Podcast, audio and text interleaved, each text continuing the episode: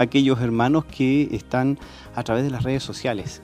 Eh, todas las semanas, ¿verdad? Enviamos un saludo muy especial a todas las hermanas y hermanos que están eh, siendo bendecidos a través de este programa. Les damos la bienvenida y comenzamos de inmediato con la oración. Vamos a orar a la presencia del Señor. Padre eterno, en el nombre de Jesús, Señor, te damos gracias por todo lo que tú has hecho por nosotros. Gracias por el amor que tú tienes con nuestras vidas. Gracias por la vida que nos das. Y gracias, Señor, por todo pecado perdonado. Gracias por restaurar nuestras vidas. Y cada día darnos una oportunidad, Señor. Por eso te alabamos y te bendecimos. Solamente podemos pedir que tu misericordia sea sobre nuestras vidas y que tu Espíritu Santo sea llegando a cada corazón, ungiendo a cada hermano o hermana que está a través de la radio, a través de la televisión, a través de las redes sociales. Sean bendecidos. Te lo pedimos en el nombre de Jesús. Amén, amén y amén.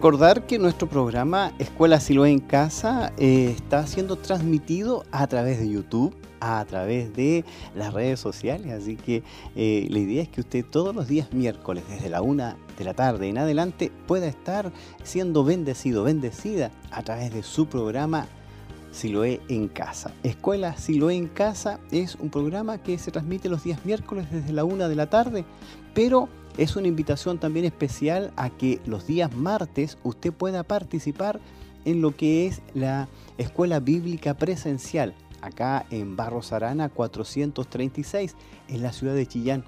El día de ayer los hermanos y hermanas estuvieron participando de las lecciones.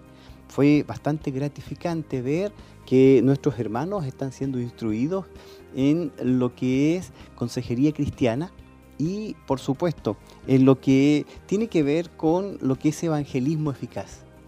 Esa es la idea que podamos estar compartiendo el día miércoles, ¿verdad? Lo que el día de ayer estuvieron viendo. Para algunos eh, es recordar, es repasar, ¿verdad? Lo que vieron ayer y para otros es, de alguna forma, eh, tienen la oportunidad de ponerse al día, porque ayer no pudieron asistir o porque verdad están a la distancia. Sabemos también que hay hermanos que están siguiendo eh, esta enseñanza a través de eh, lo que es Meet, a través de lo que es videollamada.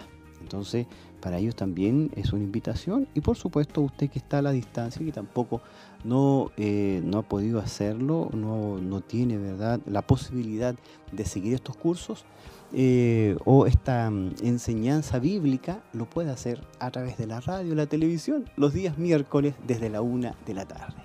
Estamos en su serie Consejería Cristiana y eh, también tenemos lo que es un concurso todas las semanas. Tenemos la pregunta, la pregunta de la semana.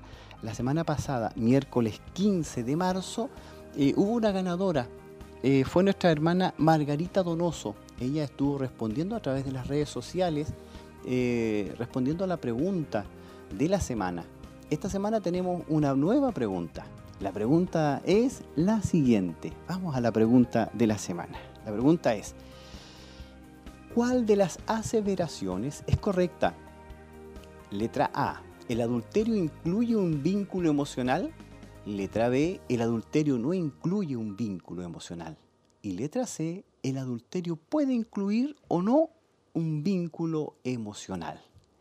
Esta pregunta va a ser respondida a través de lo que vamos a estar estudiando hoy día y yo espero que usted pueda estar atento y atenta a lo que es la enseñanza del día de hoy. Hoy nos corresponde la lección número 2, es el adulterio y el perdón. Eso es lo que vamos a estar analizando durante esta semana.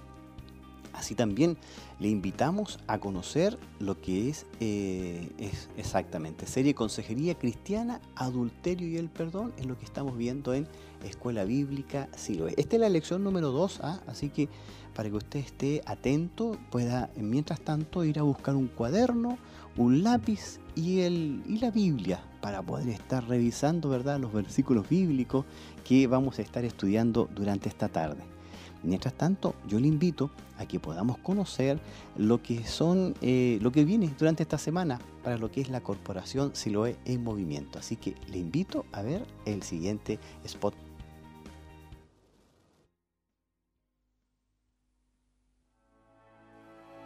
La multitud de los que habían creído era de un corazón y un alma. Ninguno decía ser suyo propio nada de lo que poseía sino que tenían todas las cosas en común. Durante este mes de marzo, sábado 25 y domingo 26, Día de Acción de Gracias de Alimentos No Perecibles en la Corporación Siloé en Movimiento. Una acción solidaria que permite bendecir a las familias más necesitadas de nuestra iglesia. Se parte y colabora con esta hermosa actividad Día de Acción de Gracias de Alimentos No Perecibles. La Escuela Bíblica Siloé te invita a sintonizarnos a través de Radio Emaús y Televida, este y todos los miércoles a partir de las 13 horas. Sé parte de la nueva temporada de este programa, reforzando todo el contenido de la clase Consejería Bíblica, junto al hermano Luis Martínez. Recuerda, cada miércoles desde las 13 horas por Radio Emaús y Televida. Una vez más, en nuestra ciudad de Chillán, estará junto a nosotros el conferencista Dr. David Ormachea. Te invitamos a compartir dos días con diferentes temas para ser ministrados por la palabra de Dios. Viernes 31 con el tema Los límites en la relación matrimonial, estructuras esenciales que impiden el abuso. Y el sábado primero de abril, desde las 18 horas, con dos temas, los desafíos de un nuevo año escolar. Y por último, una respuesta bíblica sobre el machismo y el feminismo. Templo Corporativo Siloé, kilómetro 14, camino a Pinto. Entrada totalmente liberada. Para más información, comuníquese al 422 23 11 33. Invita Corporación Siloé Movimiento.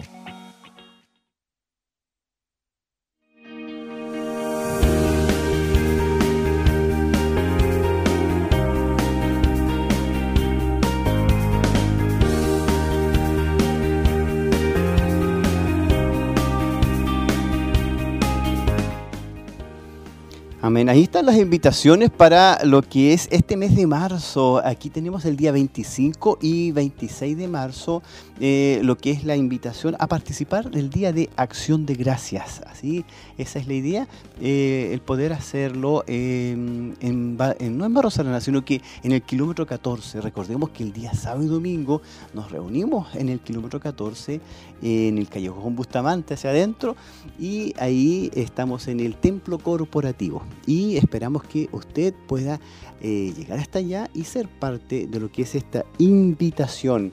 También recordar que la próxima semana ya viene lo que es eh, tiempo de sembrar y por supuesto el 31, viernes 31, es eh, la invitación a ser parte de las conferencias del pastor David Ormachea. Así que esa es la invitación y por supuesto todos los días martes, desde las 20 horas en adelante, está lo que es Escuela Bíblica Siloé, acá en forma presencial en Barros Arana 436. Si usted lo puede hacer, es bueno que usted lo pueda ¿verdad? realizar en forma personalizada. Están los, eh, eh, ya sea lo que son los maestros de escuela bíblica y hay una atención para los eh, niños, para los adolescentes, los jóvenes y por supuesto las hermanas y los hermanos. Ellos tienen temas, ¿verdad?, en forma individual, muy personalizado y la idea es que podamos eh, conocer la palabra del Señor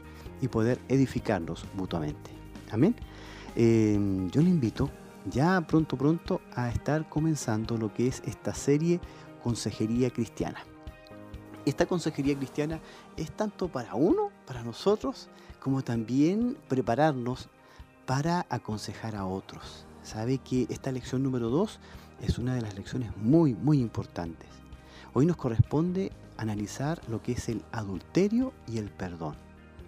Yo le invito a que pueda tomar su Biblia y eh, leer en Éxodo capítulo 20, versículo 14. Comenzamos con lo que es la lección del día de hoy, lección número 2.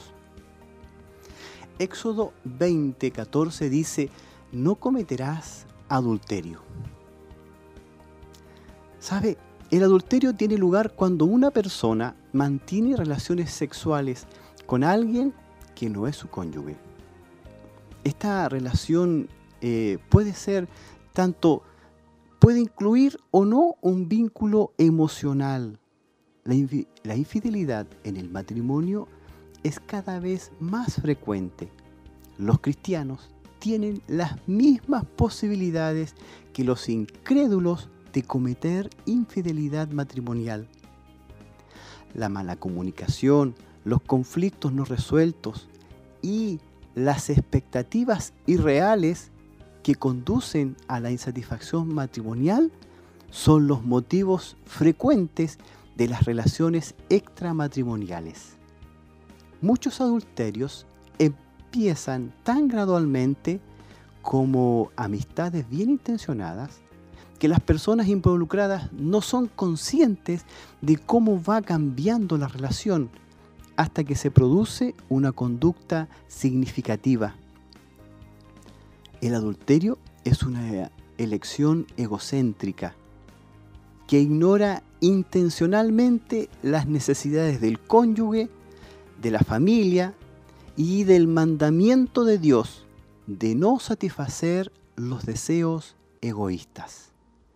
Así lo dice en 1 Corintios capítulo 10, versículo 24. Dice, ninguno busque su propio bien, sino el del otro. Para hacer frente a lo que es el adulterio, debemos evaluar la crisis. Existen tres áreas del, adulterio para evaluar. Tenemos que evaluar eh, el área del cónyuge fiel. ¿Qué ocurre cuando ha ocurrido adulterio y estamos frente al cónyuge que fue fiel? Esta situación la podemos ver como algo personal que le esté ocurriendo a alguno de los hermanos o de los oyentes. Puede que esté ocurriendo esta situación. Y debemos evaluar lo que está ocurriendo desde el punto de vista del cónyuge fiel.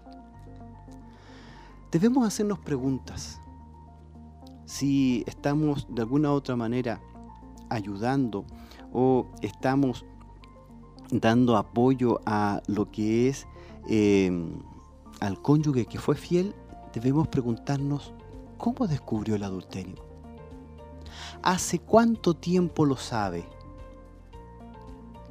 debemos también preguntarnos o preguntarle a la persona que estamos ayudando, eh, si fue el cónyuge fiel, preguntarle qué sentimientos le ha producido esta situación. De alguna forma, la idea es que la persona tome conocimiento o de alguna forma analice, evalúe su situación. Debemos preguntarle qué quiere hacer respecto a su relación con su cónyuge. Por último, preguntarle, ¿está dispuesto o está dispuesta a trabajar para analizar las heridas que ha padecido? Toda esta evaluación es con respecto al cónyuge que fue fiel. Debemos evaluar y saber qué es realmente lo que desea hacer la persona que fue fiel. Segundo aspecto, debemos analizar y evaluar lo que es la situación del cónyuge infiel. Si vamos a mm, apoyar o de alguna otra manera mm, a darle eh, apoyo al cónyuge que fue infiel, debemos preguntarle de inmediato, ¿se lo ha confesado su cónyuge? ¿Usted ha hecho confesión de lo que usted está realizando? Lo podemos ver desde un punto de vista de consejería cristiana. También debemos preguntarle, ¿qué le induce a hablar de este tema ahora? Debemos estar seguros de qué es lo que lo llevó también a realizar esto, de ser adúltero o ser infiel. La pregunta directa es, ¿quiere arreglar su matrimonio? Sabe, es frecuente que el cónyuge culpable se sienta confuso sobre lo que desea hacer, sobre todo si la relación extramatrimonial fue dilatada y conllevó un compromiso emocional intenso. Puede que la persona incluso tenga un sentimiento aferrado en su corazón. Por eso hablamos de que puede que esté en un momento de confusión. Y la pregunta es directa. ¿Quiere arreglar su matrimonio? Si el cónyuge infiel quiere arreglar su matrimonio, debemos preguntarle, ¿está dispuesto a romper todos los vínculos con la tercera parte? Esta es la pregunta más importante. Podrá averiguar muchas cosas en función de cómo responda la persona que fue infiel. Por ejemplo, si ha dudado al momento de responder. Evita el contacto visual con usted si usted está haciendo consejería, ¿verdad? Cristiana, de inmediato se va a dar cuenta si la persona es sincera o no. Recordemos que Jesús dijo que los ojos son la lámpara, la lámpara, que alumbra, ¿verdad? Y también es el espejo del alma. Por lo tanto, es importante poder ser sinceros. También debemos analizar los motivos que perpetuaron esta aventura preguntarle a la persona, decirle, ¿desea analizar los motivos que perpetuaron la aventura? ¿O quieres dejarlo así? Preguntarle también si es consciente de las necesidades que pretendía satisfacer con esa relación extramatrimonial. Otra pregunta que debemos resolver es cuáles son los efectos que ha tenido su adulterio sobre su cónyuge. Por último, preguntarle, ¿acepta la responsabilidad por sus actos sin culpar a su cónyuge? Recordemos que una de las cosas que hace la persona que cometió infidelidad es culpar al otro. Siempre dar a conocer que por este motivo yo fui infiel. Y saca de lado su responsabilidad. Por eso que es importante preguntarle si la persona realmente desea continuar con su matrimonio. Sabe que un matrimonio puede sanarse. Bíblicamente hablando, un matrimonio puede sanarse. En 1 Corintios capítulo 13, versículos 4 al 7 dice lo siguiente, el amor es sufrido, es benigno, el amor no tiene envidia, el amor no es jactancioso, no se envanece, no hace nada indebido, no busca lo suyo, no se irrita, no guarda rencor, no se goza de la injusticia, más se goza de la verdad. Todo lo sufre, todo lo cree, todo lo espera todo lo soporta. Cada vez más, las parejas que se adentran en el camino del perdón y la restauración de su matrimonio están aumentando. Para empezar el proceso de sanidad es necesario comprender qué dio pie a la infidelidad. esto exigirá un examen largo y reflexivo sobre el patrón matrimonial que se haya desarrollado. También es importante restaurar la confianza en el otro, diciéndose la verdad y siendo responsables el uno ante el otro. La confianza se puede edificar mediante actos de afecto y contactos no sexuales que manifiesten interés y afirmación. Por último, debe tomarse el tiempo para restaurar y enriquecer el matrimonio. El proceso de restauración conlleva identificar, restablecer lo positivo en el matrimonio antes del adulterio. De alguna otra manera, recordar por qué usted se casó. ¿Qué fue lo que lo llevó a tener un compromiso de por vida con la otra persona? Por eso es bueno recuperar lo positivo en el matrimonio. Si el aconsejado es el cónyuge fiel, debemos recordarle Colosenses capítulo 3, versículos 3 en adelante. Dice, soportándoos unos a otros y perdonándonos unos a otros, si alguno tuviere queja contra otro, de la manera que Cristo os perdonó, así también hacedlo vosotros. Existe un proceso normal de duelo que tiene lugar cuando una persona ha sido herida profundamente. Primero viene el shock, viene la negación, está también la ira, luego la negociación, la depresión y finalmente la aceptación. Estas etapas se pueden experimentar en cuestión de horas o a lo largo de días o a lo largo de meses, dependiendo de la persona. Esto no es algo para todos igual, dependiendo de la persona. Puede demorarse una hora prácticamente en perdonar o también días, meses en pasar todas estas etapas. Lo importante es que usted exhorte a la persona que no tome medidas de inmediato, decisiones a largo plazo, Muchas veces el cónyuge herido desea poner punto final al matrimonio de inmediato, porque reconstruir le exigiría una demanda de energías demasiado, muy, demasiado grande. Inste a que la pareja comience a construir una amistad y a restablecer la confianza. Ahora, si el aconsejado es el cónyuge fiel, debemos recordar el Proverbios capítulo 6, versículo 32. Dice, mas el que comete adulterio es falto de entendimiento, corrompe su alma el que tal hace. Exíjale una revelación plena de los pasos que le llevaron a adulterar, los detalles de la relación y cualquier información que, que quedara oculta Recuerde a la persona que existirá un factor de síndrome de abstinencia. Cuando interrumpa todo contacto con la tercera parte o con la persona con que fue infiel. La sanidad llevará un tiempo.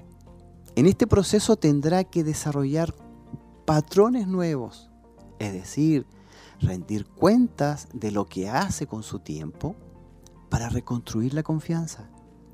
La búsqueda del perdón conlleva también la restauración y un compromiso de amar y respetar a su cónyuge más profundo del que antes le manifestase. ¿Sabe?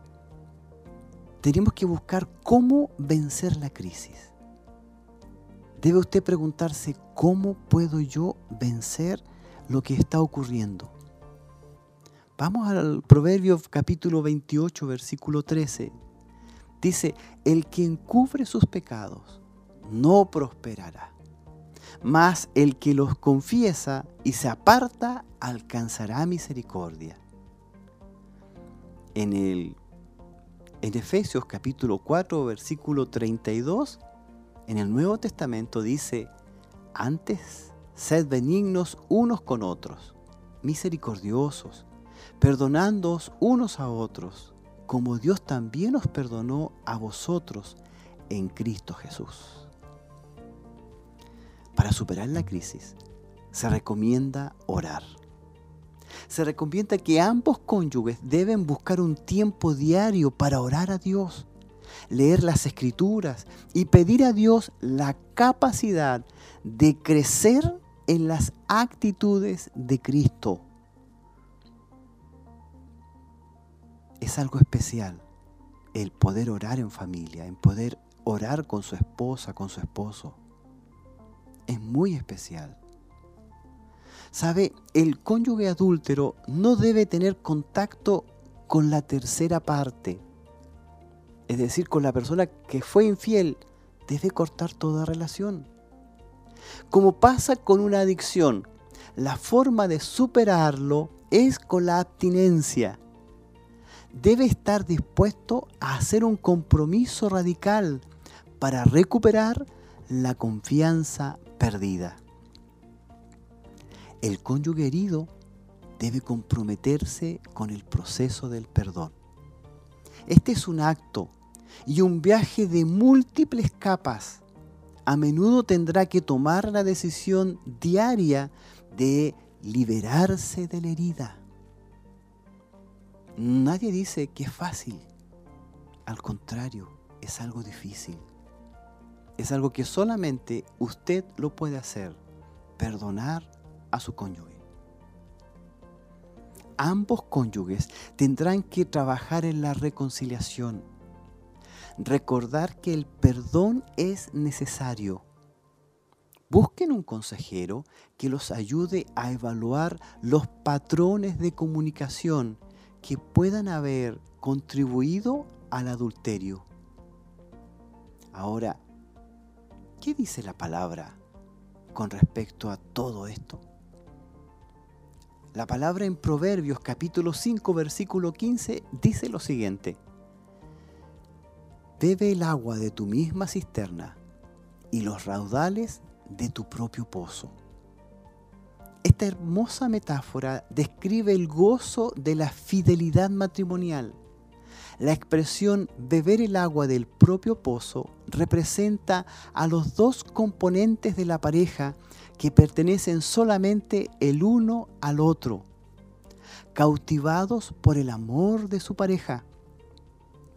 Por el contrario, enamorarse de otro, recurrir al adulterio, puede parecer emocionalmente al principio, pero acabará siendo más amarga que la hiel y más cortante que una espada de dos filos, como dice Proverbios capítulo 5, versículo 4.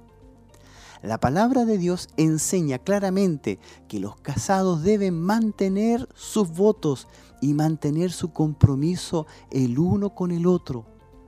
El adulterio es la aceptación de un amor falso que hará sufrir a todos los involucrados.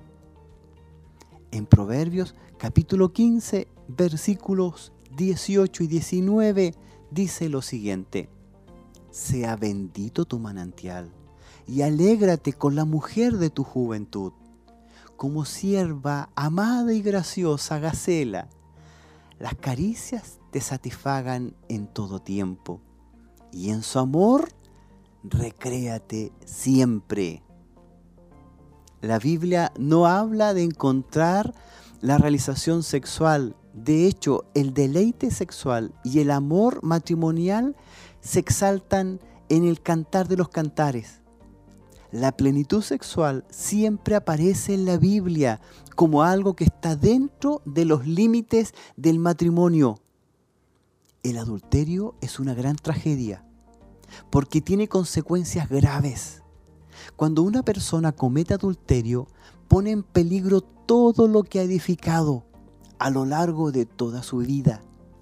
El matrimonio, la familia, el ministerio, el respeto, el honor, todo esto está puesto en peligro. El pecado sexual puede resultar muy atractivo, casi una tentación irresistible. la forma de eludirlo es regocijarse en el matrimonio y estar satisfecho con el amor de su cónyuge. Transgredir este compromiso provocará sufrimiento y autodestrucción. En Ezequiel capítulo 16, versículo 8 dice lo siguiente, y pasé yo otra vez junto a ti y te miré, y he aquí que tu tiempo era tiempo de amores, y extendí mi manto sobre ti y cubrí tu desnudez, y te di juramento y entré en pacto contigo, dijo Jehová el Señor, y fuiste mía. Podemos hallar mucho consuelo en el hecho de que nuestro Padre Celestial puede identificarse con el dolor de alguien que ha sido traicionado por un ser querido.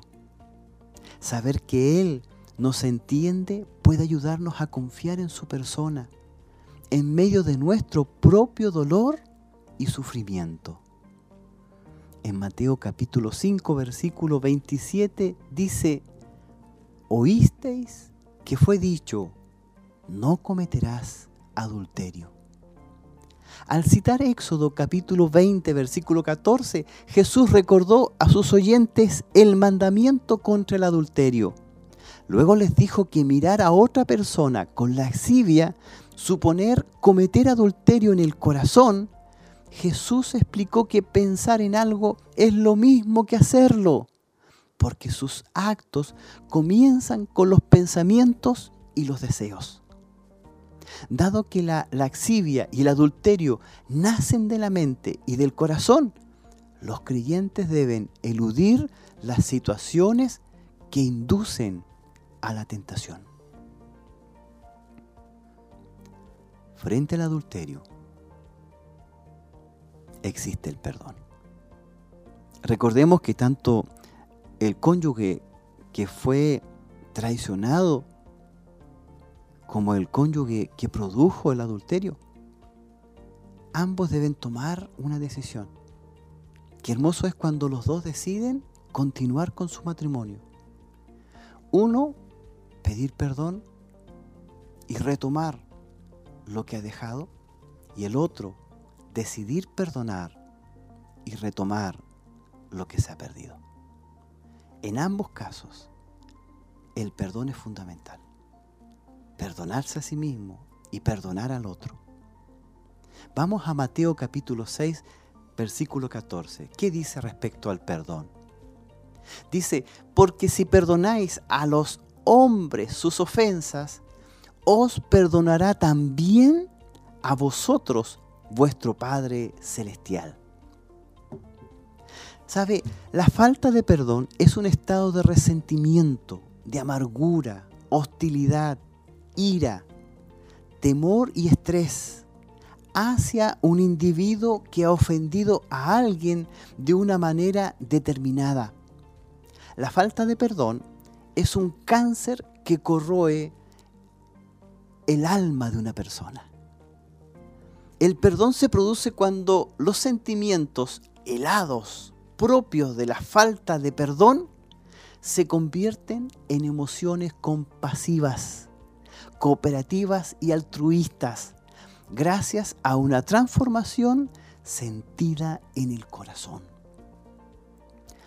Perdonar no significa que sean aceptables los perjuicios que le causaron.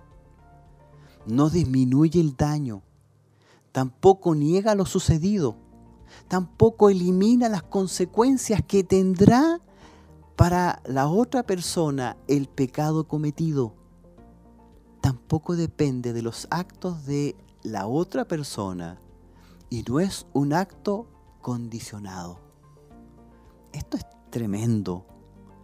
Sabe que el perdón no depende de la otra persona, el perdón depende de mí y de yo decidir perdonar. Además, y esto es muy importante, el perdón no es un acto condicionado. Es decir, yo te perdono si tú haces esto. No. Yo te perdono porque yo he decidido perdonarte. Perdonar forma parte esencial de no permitir que esas heridas continúen doliéndole. Significa abandonar el deseo de herir a la otra persona. Es un proceso incómodo y difícil. Cuando usted toma la decisión de perdonar, Dios ofrece la gracia y la fuerza para perdonar y mantener un corazón perdonador. Supone experimentar empatía hacia el ofensor, humildad respecto a su propia mm, pecaminosidad y gratitud por ser perdonado por Dios. Es algo difícil, es algo muy complicado, pero con la gracia de Dios usted lo puede hacer. Veamos primera de Juan capítulo 2, versículo 2. Dice lo siguiente. Y Él es la propiciación por nuestros pecados. Y no solamente por los nuestros, sino también por los de todo el mundo. Debemos entender los motivos para perdonar. ¿Sabe que hay motivos suficientes para perdonar? Primer motivo, el perdón le hace libre para que siga adelante con su vida.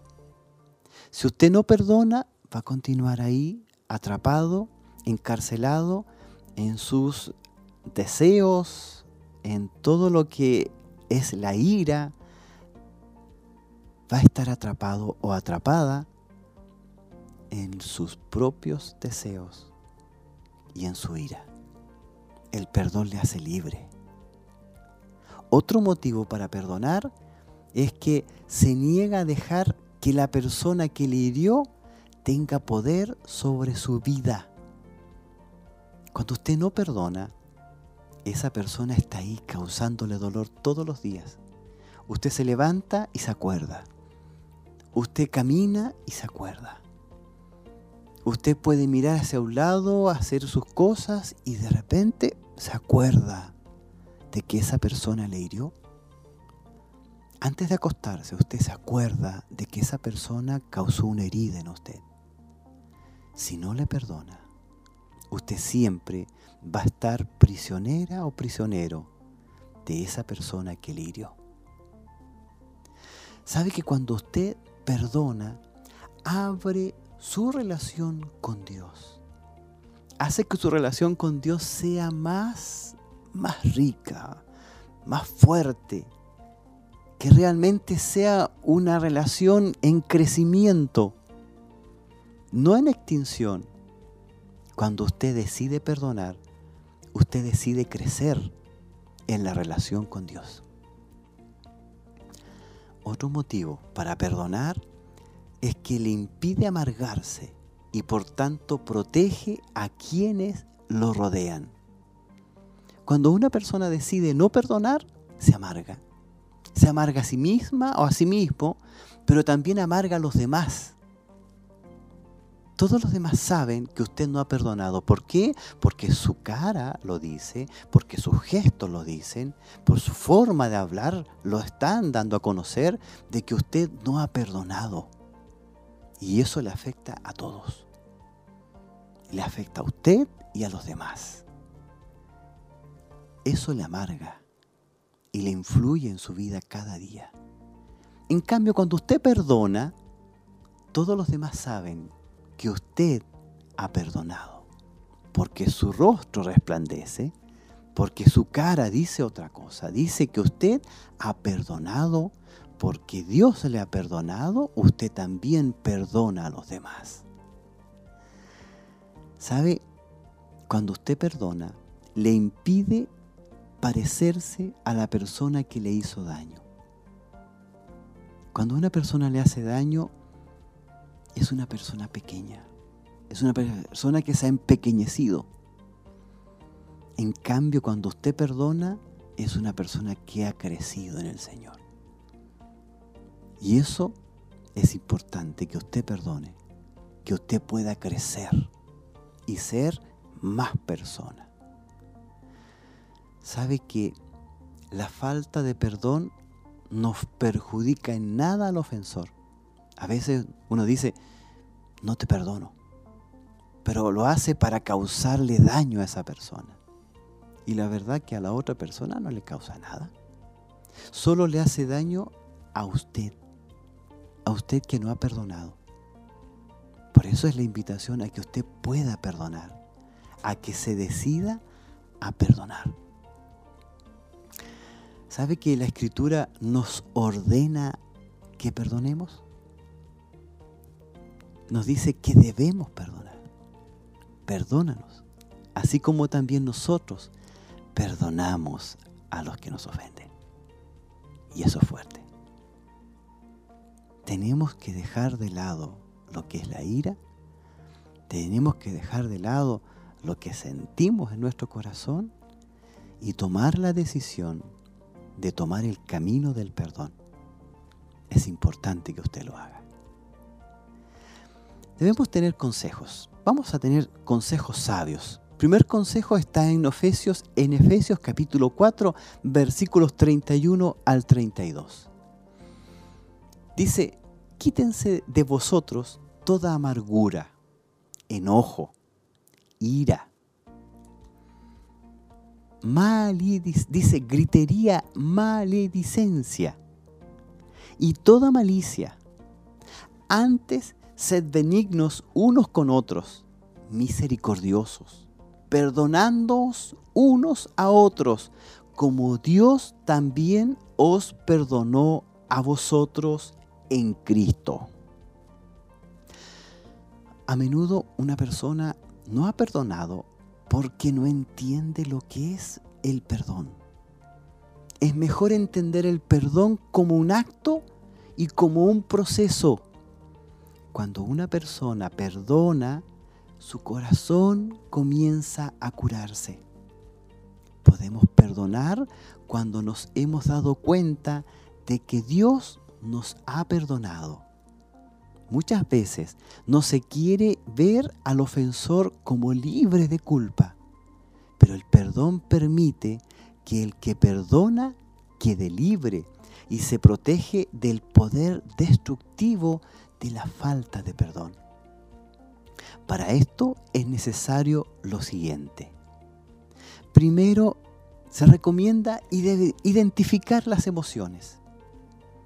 Está bien dolerse por la ofensa, y por la pérdida resultante de cualquier acto contra uno mismo. El dolor y el enojo no son pecado, sino que son reacciones normales a una ofensa. Es importante identificar y expresar los sentimientos hacia la ofensa cometida. Por eso, el primer consejo es identificar sus emociones. Si está dolida, está dolido, dígalo, estoy dolido, estoy ofendido, estoy enrabiado, dígalo. Identifique sus emociones. Siente ira, siente dolor, se siente mal, se siente despreciado, despreciada. Identifique sus emociones. Pero ¿sabe qué? Usted, el segundo consejo que se nos da es que debemos fijar límites. ¿Qué significa fijar límites? Tenemos que minimizar el tiempo que pasamos con personas que hieren sin tener en cuenta el daño que supone para la vida de otros. No busque la aprobación de otros para tener una vida libre y plena. La única aprobación que necesita es la de Dios. ¿Sabe que a veces las amistades nos aconsejan? y nos aconsejan mal. No de acuerdo a la palabra, no de acuerdo a lo que Dios quiere. Nos aconsejan y dicen, no lo perdones, no la perdones.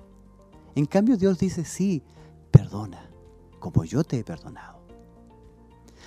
Cuando estamos en este proceso, se recomienda reconocer la mano de Dios.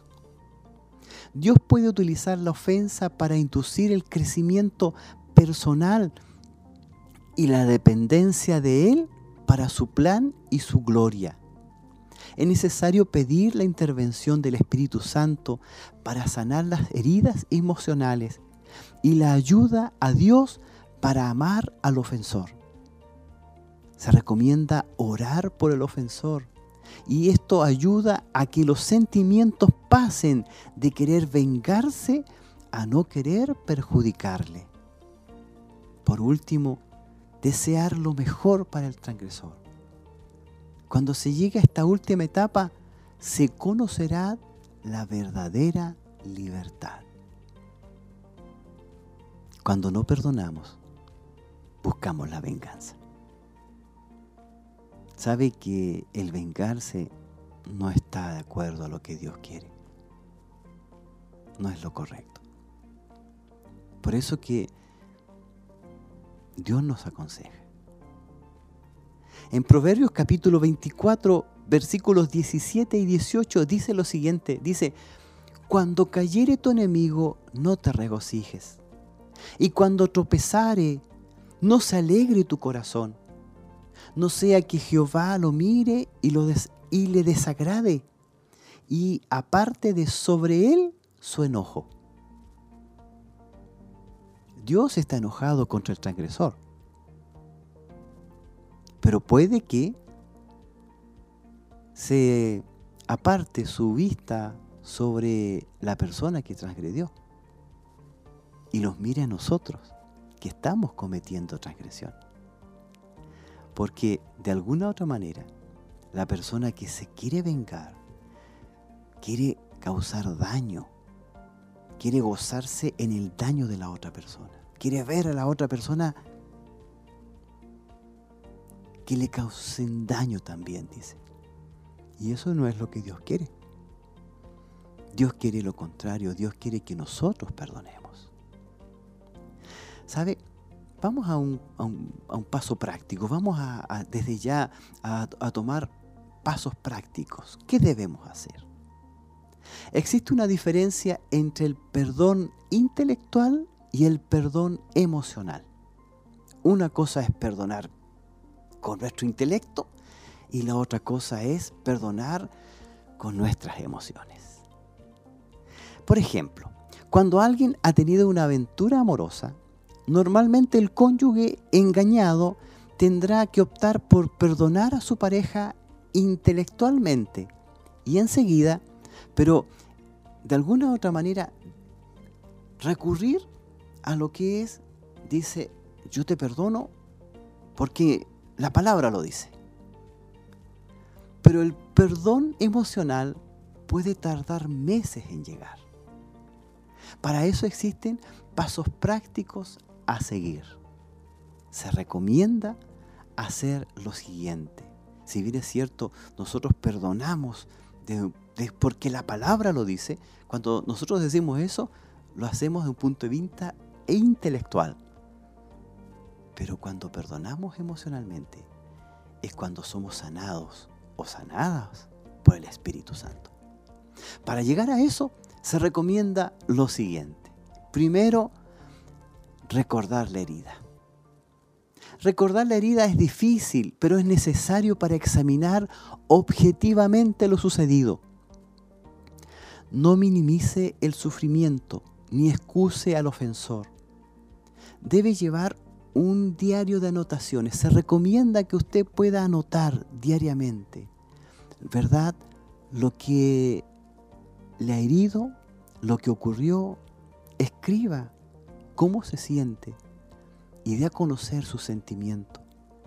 Es la manera de excelente forma de proceder contra la ira y el dolor. Recordarle día significa identificar lo que usted está sufriendo. Porque en un momento determinado nos vamos de un extremo a otro. Hay personas que dicen, no, yo me quiero vengar de esta persona. Y de alguna u otra manera mantiene, ¿verdad?, eso en su corazón. Y está el otro extremo, que la persona dice, no, no importa. No hay problema. Incluso perdonan porque dicen, la Biblia lo dice y yo lo perdono. Pero la pregunta es, ¿sus sentimientos, sus emociones, están de acuerdo con lo que usted dice? ¿Sus emociones están de acuerdo con lo que usted piensa? Para eso se recomienda hacer esto, recordar la herida. Segunda, empatizar con la persona al cual usted está perdonando. ¿Sabe que incluso se recomienda escribir una carta como si usted fuera el ofensor y de alguna otra manera dirigirla hacia usted? Debe escribir sobre sus pensamientos, sentimientos, ideas y, y las presiones que pueda haber sufrido al momento de cometer el adulterio. Que sea una carta de disculpa. ¿Hasta qué punto le cuesta hacerlo? Al ponerse en la piel de la persona que le ofendió, puede empezar a comprender por qué hizo lo que hizo. Aunque esto no quita la culpa de la persona que cometió, ¿verdad?, el adulterio, sí contribuye a demostrar que la persona que hiere a menudo padece heridas profundas. Muchas personas que cometen adulterio es porque no han crecido espiritualmente, no han crecido como persona, no tienen claro sus cosas individuales como persona, no tienen claro lo que están haciendo.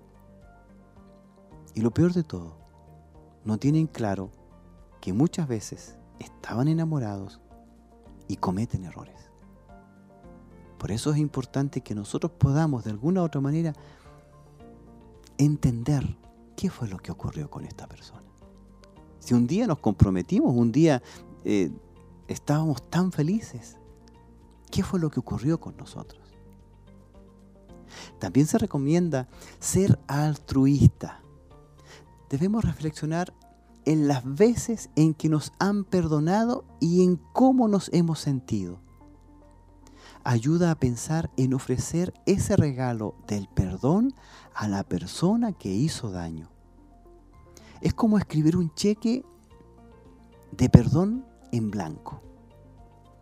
Se recomienda anotar en su diario de vida que este día usted ha liberado al transgresor de la deuda que tenía con usted es posible que quiera anotar las ofensas cometidas por esa persona contra usted y luego escribir sobre cada una de las ofensas, poner encima cancelado, cancelado, cancelado. Por medio de este paso, recuerde la gran misericordia y la gracia que Dios ha tenido hacia nosotros. Es un proceso que de alguna otra manera para algunos resulta no muy confiable, pero es necesario para poder sanar nuestras heridas en el corazón. No en nuestra mente, sino en nuestro ser interno. Vamos a Efesios capítulo 4, versículo 32. Dice lo siguiente. Antes sed benignos unos con otros, misericordiosos, perdonándoos unos a otros, como Dios también os perdonó a vosotros en Cristo. ¿Sabe que se recomienda comprometerse públicamente a perdonar? Hemos pasado de una etapa de escribir, ¿verdad? Lo que es el perdón, cómo yo me siento, escribir y reconocerse a uno mismo. Y ahora pasamos a una etapa distinta, que es públicamente dar a conocer el perdón que usted ha entregado. Comparta con su familia o amigos el hecho que usted ha decidido perdonar a la persona que le ha herido. Al revelar su perdón a otros, será responsable de su decisión de perdonar al transgresor. Es importante que usted se escuche lo que está diciendo usted sea comprometido, sí, yo me comprometí a perdonar. Dígalo públicamente y eso será hecho. Por último, se recomienda habituarse al perdón. ¿Sabe? Cuando surjan dudas, aférrese al perdón. Existe una diferencia entre recordar una transgresión y no perdonar.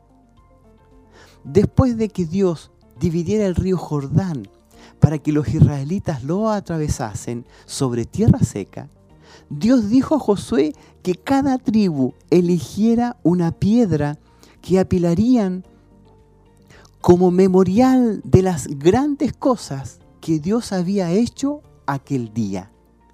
Aquellas piedras serían un recordatorio para el pueblo y para sus hijos en los días venideros. Es bueno disponer de algo concreto que le ayude a recordar el día en que dejó en libertad a su ofensor. Recuerde que debe perdonar. Y eso es importante, tener un memorial. En este día yo te he perdonado y ese día quedará para siempre. En ese día yo perdoné. En conclusión, debemos decir que las ofensas del Antiguo Testamento iban destinadas a que el transgresor pudiera recibir el perdón de Dios. Pero el ofensor también debía responsabilizarse de su conducta, haciendo restitución a la persona a la que había perjudicado. También nosotros debemos responsabilizarnos de los efectos de nuestros pecados sobre los demás tenemos que reconciliarnos no solo con Dios, sino también con aquellos a los que hemos ofendido.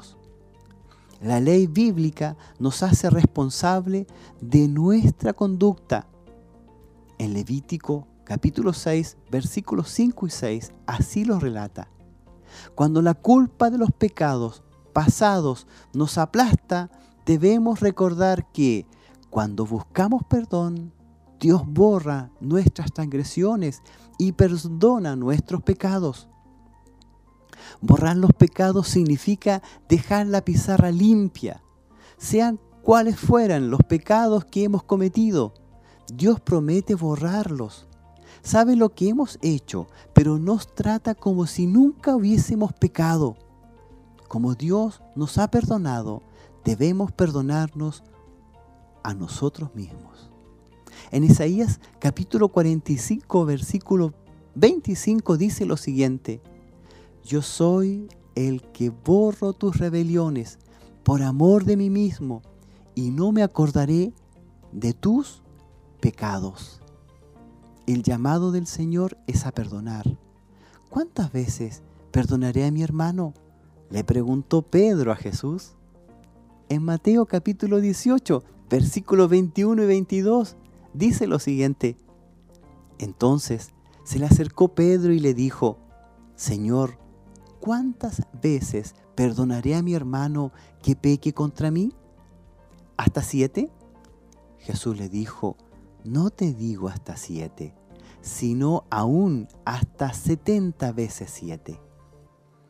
Ni siquiera cuente los pecados, siga perdonando entonces Jesús contó una parábola sobre un hombre que después de que le fuera perdonada una gran deuda que tenía con alguien, se negó a perdonar a otra persona que le había dado muy poco. Jesús ilustra con esto que nosotros, pecadores, hemos sido perdonados por la gracia de Dios y que Él nos perdona diariamente una y otra vez debemos manifestar la misma gracia para perdonar a otros. Negarse a perdonar demuestra que no hemos entendido lo mucho que Dios nos ha perdonado. En Marcos capítulo 11 versículo 26 dice, porque si vosotros no perdonáis, tampoco vuestro Padre que está en los cielos os perdonará vuestras ofensas.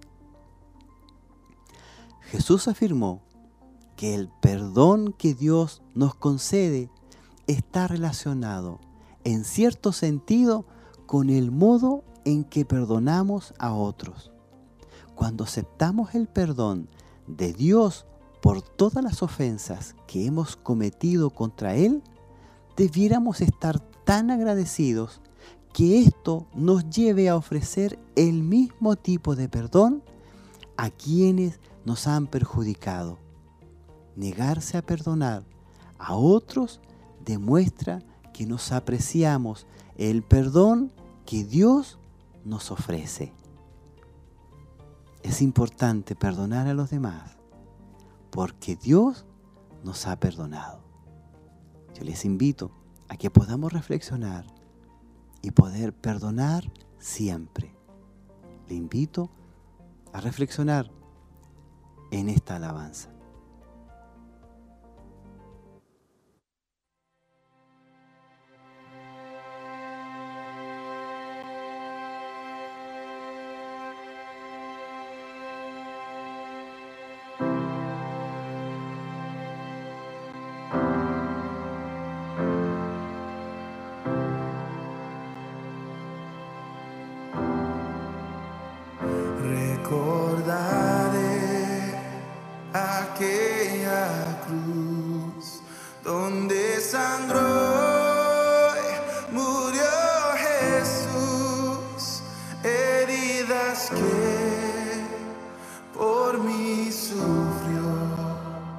crucificado, salva.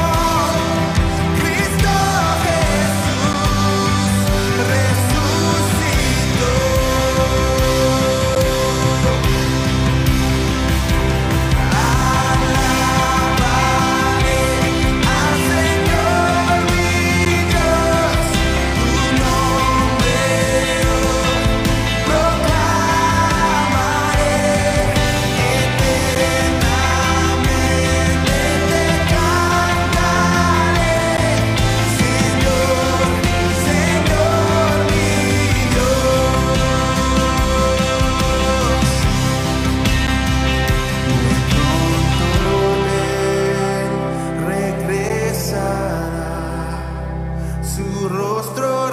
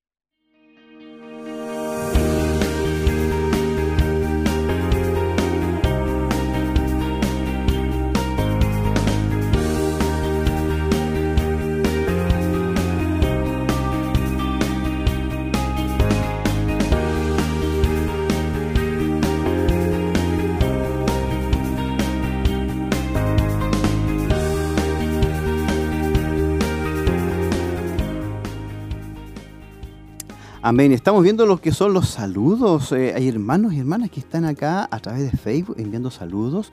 Nuestra hermana Andrea Marabolí está enviando la respuesta también. Dice, la respuesta correcta es la C. Y, ¿verdad? Envía saludos. Bendiciones, hermana Paulina Jiménez. Saludos y bendiciones. Todos estamos atentos a la clase, dice. Em, la respuesta es la C. La infidelidad sí puede incluir vínculo emocional o no. Nuestra hermana Verónica dice, se va la señal, tengo, ella tiene problemas con la señal, así que también, ¿verdad? Es importante poder estar revisando ahí lo que es el cable. Hay hermanos y hermanas que están a través de lo que es em, internet, la señal, la radio y también a través de la televisión. Así que eh, hermoso saber, ¿verdad? Lo que son las eh, saludos y las invitaciones. Aquí tenemos en, YouTube eh, hermanos que nos están haciendo, ¿verdad? Un, dedito hacia arriba, un saludo, ¿verdad? Y eh, la idea es que podamos compartir los días miércoles lo que es la escuela bíblica Siloé en casa. Amén. Eso es muy importante. Em, la respuesta de la letra, eh, perdón, de la pregunta de la semana es la siguiente. Dice, ¿cuál de las aseveraciones es correcta? Letra A, el adulterio incluye un vínculo emocional. El adulterio Letra B, el adulterio no incluye un vínculo emocional. Y letra C, el adulterio puede incluir o no un vínculo emocional. La respuesta correcta es la letra C, el adulterio puede incluir o no un vínculo emocional. Amén. Así que eh, es un tema que hoy hemos visto, eh, un tema de lo que es consejería bíblica y ha sido muy fuerte, muy, muy especial el poder enfrentar eh, lo que es esta situación de lo que es el adulterio y eh, el perdón que todos debemos tener. La próxima semana es adicción al trabajo y el perfeccionismo. Eh, eso es la consejería bíblica para el próximo tema de la próxima semana adicción al trabajo y perfeccionismo. Es algo que es actual, algo que nos está ocurriendo a cada uno de nosotros en esto de el perfeccionismo y la adicción al trabajo. Estamos muy trabajólicos, dicen algunos, ¿verdad? Bueno, eh, eso es la invitación para la próxima semana y, por supuesto, continúe en lo que es eh, Escuela Bíblica el próximo martes en la escuela presencial, acá en Barros Solana 436. Si no lo puede hacer, lo puede hacer a través de vía, em, vía Meet. Y si no lo puede hacer, ¿verdad? Estamos los días miércoles, desde la una de la tarde en adelante, con lo que es escuela bíblica en casa. Escuela bíblica si lo es en casa. Vamos a estar orando y ya vamos a estar despidiéndonos, ¿verdad?, de este día tan especial. Oramos a la presencia del Señor. Padre eterno, en el nombre de Jesús, te damos gracias por todas las bendiciones que hemos recibido de tu mano. Hay algo que queremos pedir especialmente por la familia de nuestros hermanos de Vicente Pérez, por la familia de nuestra hermana Isabel Irribarra, Señor. Pedimos que tú le des conformidad, que tú seas, Señor, haciendo algo especial en esa familia. Pedimos, Dios eterno y poderoso, que tú le fortalezcas. También pedimos, Señor, por los hermanos y hermanas que están a través de la radio, la televisión, a través de las redes sociales, que están padeciendo situaciones difíciles, complicadas, Señor. Pedimos que tu Espíritu Santo sea sobre sus vidas, ungiéndoles, bendiciéndoles, Señor, y fortaleciéndoles. Padre, en el nombre de Jesús, pedimos esta bendición sobre tus hijos, sobre tus hijas. Te lo pedimos en el nombre de Jesús. Amén, amén y amén. Bendito Dios.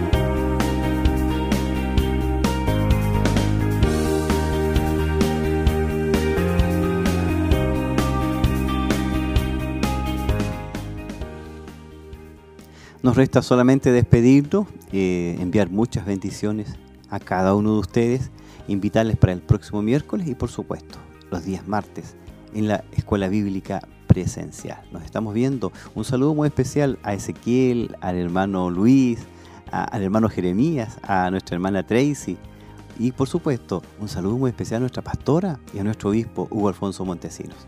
Que el Señor les bendiga. Bendiciones.